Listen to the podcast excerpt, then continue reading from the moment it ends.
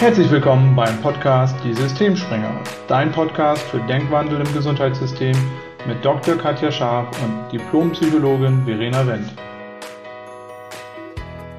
Ja, hallo und herzlich willkommen zu einer neuen Folge. Heute wieder mit Verena und mir. Und wir hatten in der letzten Folge angekündigt, dass es heute um den sokratischen Dialog geht. Und der sokratische Dialog wird in Therapien, in der Psychotherapie, vor allem in der Verhaltenstherapie schon vielfältig genutzt. Und wir haben uns ja auch mal die Frage gestellt, welche Rolle kann Coaching da spielen? Und während wir immer denken, dass Coaching so ganz jung und relativ neu ist, ähm, haben wir uns jetzt mal ein bisschen informiert und in Wirklichkeit gibt's Coaching schon sehr, sehr lange und zwar schon seit 2400 Jahren. Und der erste Coach der Weltgeschichte ist sehr, sehr berühmt, weltberühmt, wenn man so will. Das war nämlich Sokrates. Und Sokrates hat angefangen, Fragen zu stellen und zwar in einer Art, dass der bei seinen Gesprächspartnern Erkenntnisse hervorgelockt hat, über die sie wahrscheinlich selber so nie nachgedacht hätten. Und wenn du die letzte Folge gehört hast, ging es genau darum, es gab einen Standpunkt und plötzlich tauchte ein ganz gegenteiliger Standpunkt auf.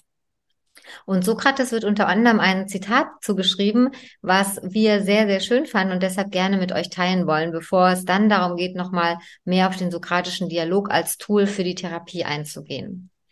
Und das Zitat lautet, Lernen besteht in einem Erinnern von Informationen, die bereits seit Generationen in der Seele des Menschen wohnen. Und das ist letztlich das, was Coaching ja ausmacht, nämlich den Coachee dazu zu befähigen, seine eigenen Antworten zu finden. Und Verena, du bist Psychotherapeutin. Du hast ja auch nochmal ganz andere Einblicke, wie man sokratische Dialoge nutzen kann. Und äh, wie siehst du das?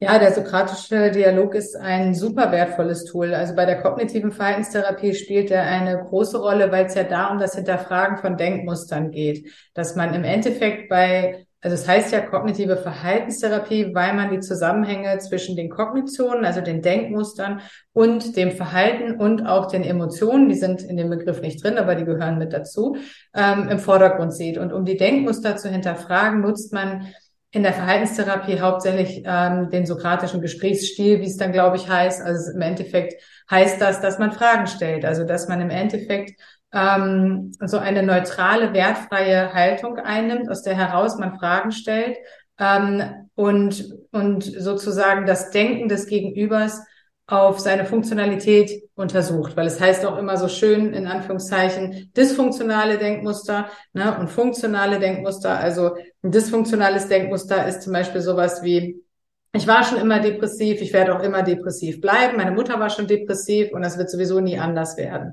Ne? Also wenn ich so ein Denkmuster habe, dann ist es auch schwer, dass etwas anderes ähm, entstehen kann, weil ich selber so überzeugt davon bin, dass es nicht anders werden kann. Also müsste ich ja mein eigenes Denken in Frage stellen, wenn ich einen anderen Standpunkt einnehmen würde.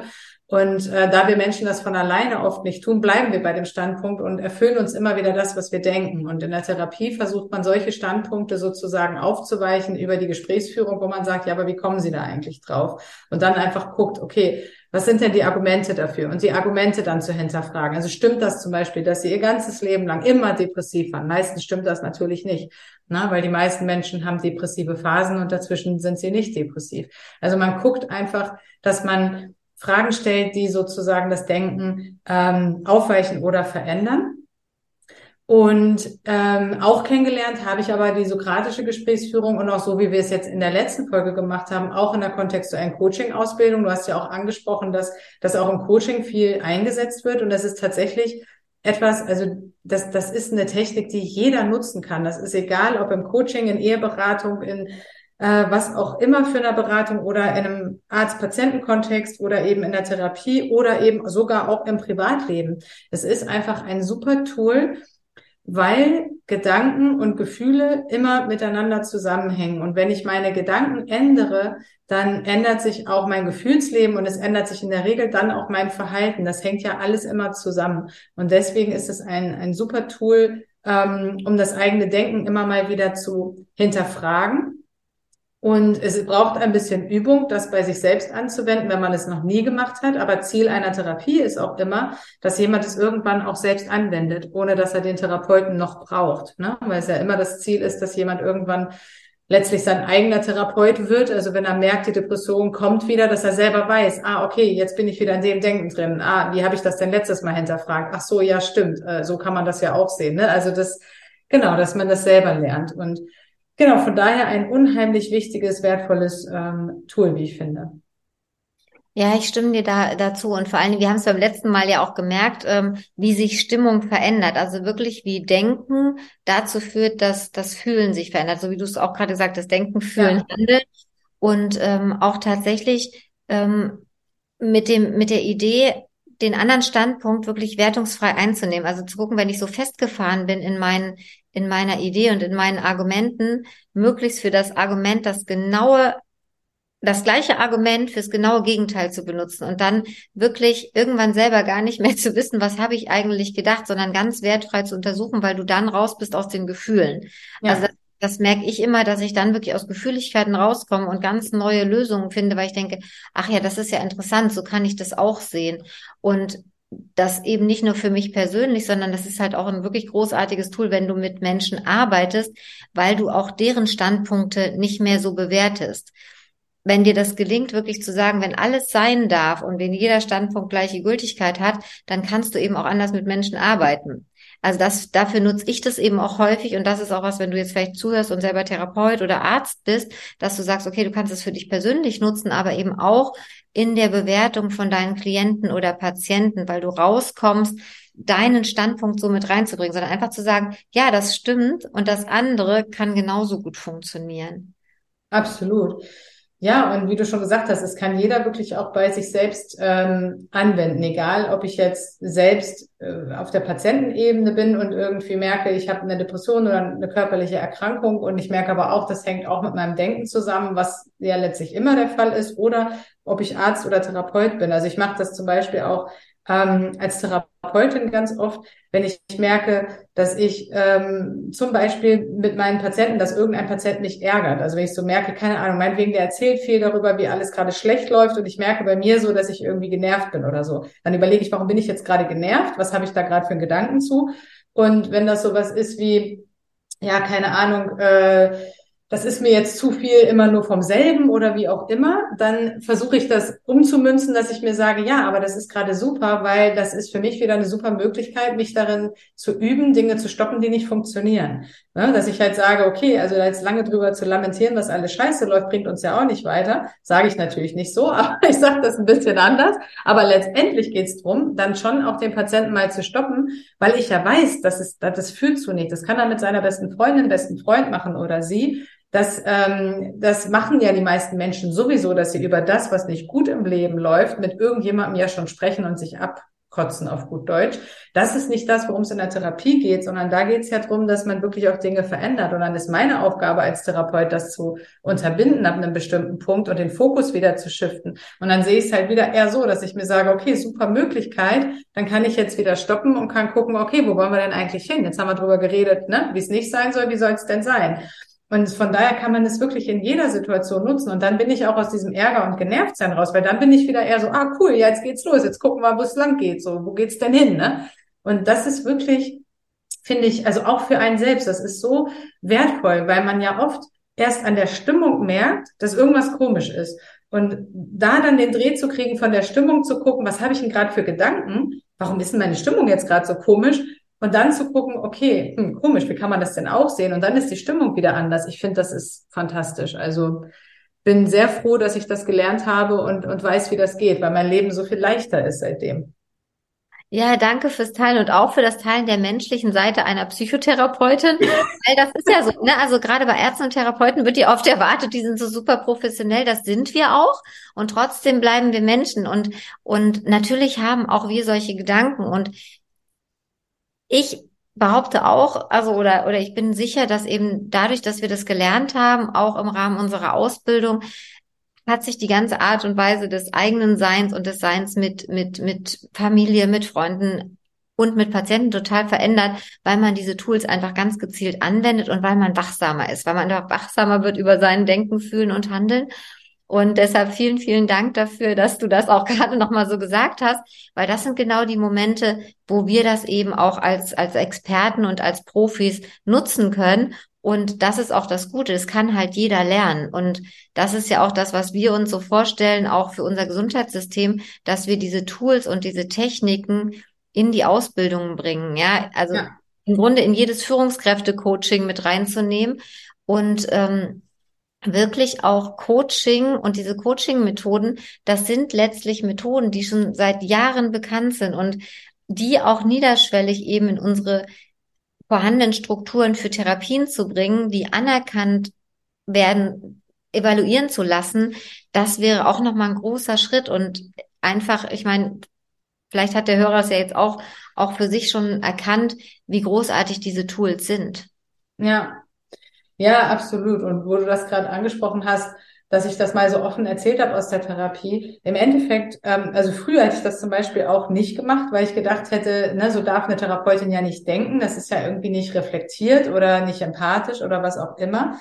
Und ähm, heute denke ich mir, ein Therapeut ist auch nur ein Mensch, wie du auch schon gesagt hast. Das Wichtige ist, dass wir das wahrnehmen und dass wir reflektiert sind und dass wir ähm, nicht danach handeln. Und das betrifft jetzt aber nicht nur Therapeuten, sondern das kann man übertragen auf alle zwischenmenschlichen Beziehungen, weil dadurch, dass wir Menschen sind und so unterschiedlich sind, haben wir ja immer Situationen, wo irgendjemand irgendwas macht, was uns stört. Und es ist nicht der es kann nicht der Anspruch sein, dass man sich so unter Kontrolle hat und so reflektiert ist, dass man nie genervt ist oder nie irgendwie mal sauer oder so, ähm, sondern viel funktionaler finde ich, dass man es wahrnimmt und dass man eben Tools hat, um es dann umzulenken sozusagen, so dass man nicht danach äh, sich auch verhält. Ne? Also das wäre jetzt was anderes, wenn ich dann keine Ahnung völlig genervt da sitzen würde und würde nicht mehr zuhören und würde aus dem Fenster gucken und übers Mittagessen nachdenken, ähm, aber das nicht reflektieren. Ne? Aber wenn ich halt wahrnehme, ich bin genervt, dann kann ich halt gucken, warum bin ich genervt? Und es ist ja auch eine menschliche Reaktion, halt auch mal von irgendwas genervt zu sein. Aber die hat auch immer was mit meinem eigenen Denken zu tun und nicht so sehr mit dem anderen, sondern mehr mit mir. Und deswegen kann ich es auch ändern. Und darum geht's ja letztlich beim sokratischen Dialog. Ja, und, und irgendwie fällt mir ganz spontan dazu schon wieder ein eigener sokratischer Dialog ein, sowas wie Ärzte und Therapeuten dürfen keine Gefühle zeigen, ja. Ärzte und Therapeuten müssen Gefühle zeigen. Sie dürfen es auf gar keinen Fall, denn sie sind die Profis, sie müssen professionell wirken und der Patient muss sie ja irgendwie auch, auch respektieren. Nein, sie müssen Gefühle zeigen, denn sie sind auch nur Menschen und dann können Patienten ihnen auch besser folgen. Und da könnte man jetzt wieder ganz viele Argumente finden. Und genau dafür sind diese Tools einfach großartig, auch wirklich zu sagen, es gibt eben, funktioniert, funktioniert nicht, für den einen das, für den anderen das und rauszukommen aus diesen, es muss ultimativ so sein sein und das kannst du ja auf, auf die ganze Welt anwenden. Also ähm, das, da würde sich für alles was finden und gerade für Extrembeispiele da was zu suchen, bis man wirklich das Gegenteil gefunden hat und auch so vertreten kann, dass das Gegenüber vielleicht nicht mehr weiß, was meint er jetzt eigentlich. Da liegt wirklich die Kunst auch, glaube ich, in, in vielen Therapien drin und ähm, Absolut, genau. Also das, ähm, das ist die hohe Kunst, dass man so lange dann auch an dem Denkmuster dran bleibt, bis derjenige das nicht mehr aufrechterhalten kann, bis er wirklich merkt, ja Mist, das ist ja eigentlich wirklich Quatsch, das macht ja eigentlich gar keinen Sinn. Das, weil es ist ja für einen selber erstmal so, dass man das wirklich fühlt als Realität, dass man der Meinung ist, das ist so, weil man das halt schon immer gedacht hat und weil das Denken auch eine Funktionalität hat, also irgendeine Funktion erfüllt. Ähm, und da ist immer die Aufgabe, ne, wirklich so lange dran zu bleiben, bis es wirklich nicht mehr möglich ist, diesen Standpunkt aufrechtzuerhalten. Und das ist etwas, das habe ich auch eher im kontextuellen Coaching gelernt als in der Verhaltenstherapie-Ausbildung. Und das ist etwas, was ich auch eher in die therapeutischen Ausbildungen noch mehr integrieren würde, dass man wirklich lernt, weil da braucht man manchmal auch so ein bisschen Mut als Therapeut für, auch mal echt unbequeme Fragen zu stellen. Man merkt dann schon, der andere wird unruhig und dem ist das unangenehm und dann trotzdem weiter nicht unempathisch, aber an diesem Kern dran zu bleiben. Das ist unheimlich wichtig, damit ähm, sich dann auch dieses, ähm, dieses Hauptdenken, diese Hauptdenkmuster, die vorhanden sind, damit die sich auch wandeln können und, und Platz für was Neues entstehen kann. Ne? Und da würde ich mit dir gerne nochmal eine Folge zu machen, ähm, warum Therapeuten das, das ist jetzt nur meine Einschätzung, äh, aber oft schwerfällt, auch zu konfrontieren oder unangenehme Dinge anzusprechen oder auch Situationen in der Therapie zu haben, wo vielleicht der andere ähm, an Grenzen kommt. Ne? Es ist zum Beispiel ganz viel auch in der Traumatherapie, aber das führt jetzt heute zu weit, aber das ist auch so ein Thema, dass es dann ganz oft darum geht zu sagen, ja, das ist jetzt zu viel und der andere wird traurig und das kann man jetzt nicht machen. Und letztendlich ist der andere sowieso schon traurig, aber es ist ganz wichtig, dass man auch einfach bestimmte Dinge dann mal anspricht, weil sie sind sowieso vorhanden im Kopf. Also man kann sie auch einfach aussprechen. Man denkt sie eh die ganze Zeit. Und dieses Aussprechen und Auflösen, das hat so was Heilsames. Und ähm, irgendwie habe ich manchmal den Eindruck, da fürchten sich manche vor. Und das, ähm, ja, da, da würde ich gerne was dran ändern. Ja, und da fällt mir ein, wenn jetzt gerade Therapeuten zuhören, die vielleicht sagen, ja, genau das ist, ist das. Also gerne, wir diskutieren gerne mit euch und ähm, man kann es lernen, ne? Und, und auch aus eigener Erfahrung weiß ich, ich hatte, wir haben ja schon manchmal über den, den Tod von meinem Vater gesprochen, da war ich ja bei einer Traumatherapeutin. Ich fand das komisch. Ich wollte immer gern drüber sprechen, weil ich es loswerden wollte. Und das wurde nie thematisiert. Und ja.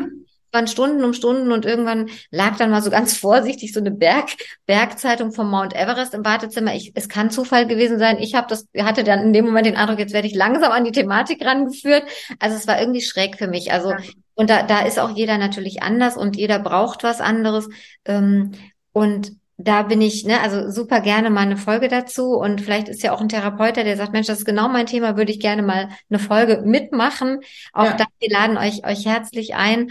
Ähm, und das gerade so den Tool des sokratischen Dialogs, das ist eben auch Teil der Ausbildung, die Verena und ich ja anbieten für Ärzte und Therapeuten, weil was wir jetzt machen, ist, dass wir eben alle Tools, die wir gelernt haben in verschiedenen Coaching-Programmen, ich habe mich damals gegen eine ähm, Zusatzbezeichnung Psychotherapie entschieden, weil ich mich auch gefragt habe, wo soll, wozu brauche ich die denn noch, wenn ich doch diese Tools jetzt habe, weil ich die auch sehr funktional finde und die auch im ärztlichen Bereich schon einsetze, weil mhm. da manchmal ja auch Sachen, wo Psycho und Somatik sich vermischen. Und äh, von daher, also ähm, wir haben das jetzt runtergebrochen für den medizinischen, für den psychotherapeutischen Bereich, um das eben noch mal ein bisschen zu kondensieren, damit die Ausbildung nicht zu lange ist äh, und das in Kurse verpackt, was uns auch wahnsinnig viel Spaß macht. Also wenn du Interesse hast, melde dich gern bei uns, folge uns und Verena, vielen Dank für diese spannende Folge wieder. Sokratischer Dialog ist einfach super. Ja, vielen Dank, Katja. Hat mir auch sehr viel Spaß gemacht. Und wenn du mehr über unsere Arbeit wissen möchtest, komm gern bei www.gesund und Gesundheitssystem vorbei oder folge uns auch auf den sozialen Medien. Da sind wir bei LinkedIn, Facebook ähm, und Instagram. Ja, vielen Dank fürs Zuhören und bis zum nächsten Mal. Bis bald.